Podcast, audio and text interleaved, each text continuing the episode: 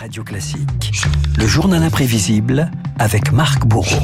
Marc, cette grande question, à quoi va ressembler le nouveau gouvernement trois semaines après la réélection d'Emmanuel Macron? Cette semaine s'annonce décisive. Le remaniement entre suspense, guerre des nerfs et tractation, eh bien c'est le thème de votre journal imprévisible. Et comme à chaque fois, Renault, évidemment, une petite musique s'installe. Qui intégrera la nouvelle équipe gouvernementale Qui conservera son poste? Dans l'attente du remaniement qui ne vient toujours pas. Prudence et discrétion. Alors à défaut de faire des pronostics sur les noms, un calendrier qui se dessine. Le verdict n'est pas pour ce soir. Un gouvernement, euh, c'est toujours un casse-tête.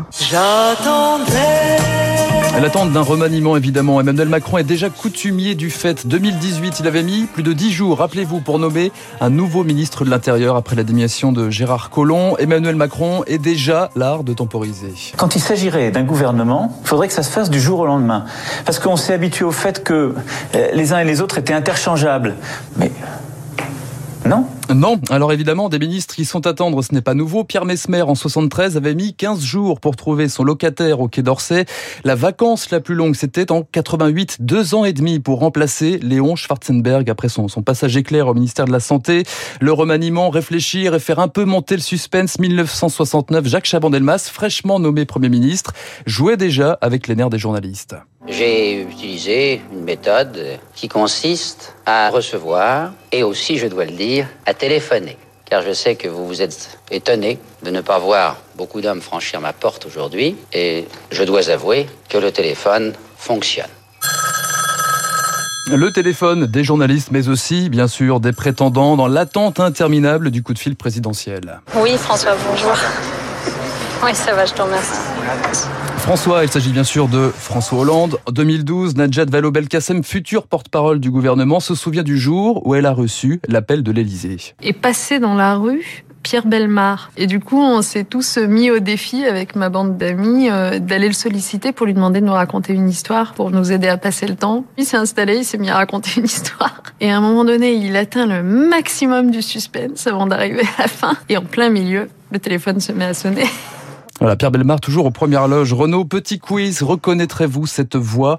Un petit indice s'est glissé dans cet extrait. Ça faisait si longtemps que je pensais à ce qu'est la justice que inévitablement, quand je passais place Vendôme, je me disais avec orgueil, je serais mieux en face qu'en train de traverser la place. Ah ouais, ça c'est la voix de Robert Badinter. Robert Badinter, 1981, et un déjeuner crucial avec François Mitterrand. Il m'a dit, voilà, euh, toujours des formules courtoises et enveloppées, est-ce que vous ne souhaiteriez pas être ministre? Je lui ai répondu, oui, mais de la justice seulement. Ministre de la Justice et garde des Sceaux. Monsieur Robert Badinter. Renault, un poste, deux prétendants, un gagnant, Robert Badinter, un perdant, Roland Dumas. Bon, si j'étais déçu, je mentirais en disant non mais sans trop le dire, parce que j'avais ma fierté. Avec le recul du temps, j'ai trouvé beaucoup plus de plaisir aux affaires étrangères qu'à la justice.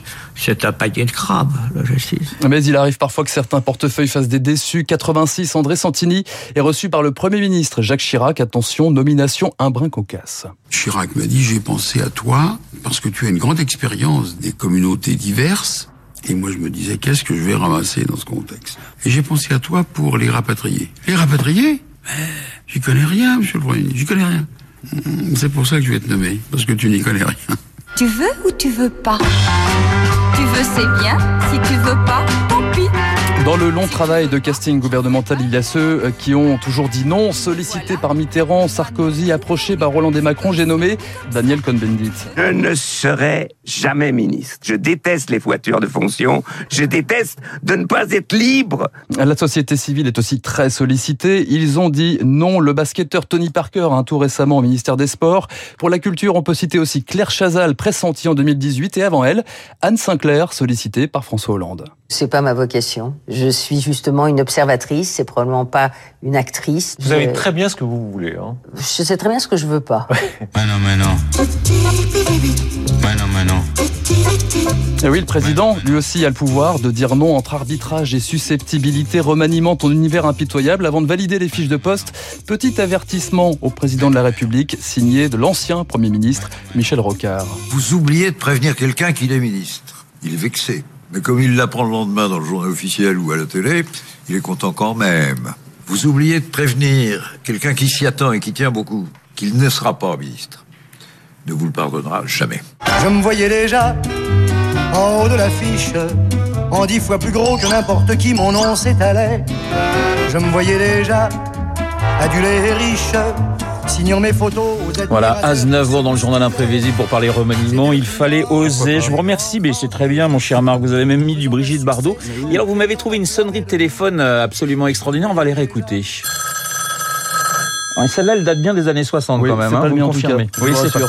Mais sait-on jamais, après tout, Emmanuel Macron va peut-être appeler euh, aujourd'hui euh, Marc Bourreau pour lui proposer euh, Matignon. Voyons. Hein, vous, me, vous me trouvez quelque chose euh, là-bas, hein, sur place hein, Voilà, sais voilà. Jardinier. Je vais ou- voir pour le poste. Bah, Oui, sûr, voir je pour le poste. Ben, on saura ça dans quelques heures. Merci Marc pour ce journal imprévisible. Dans un instant, nous allons retrouver David Barrault pour son décret.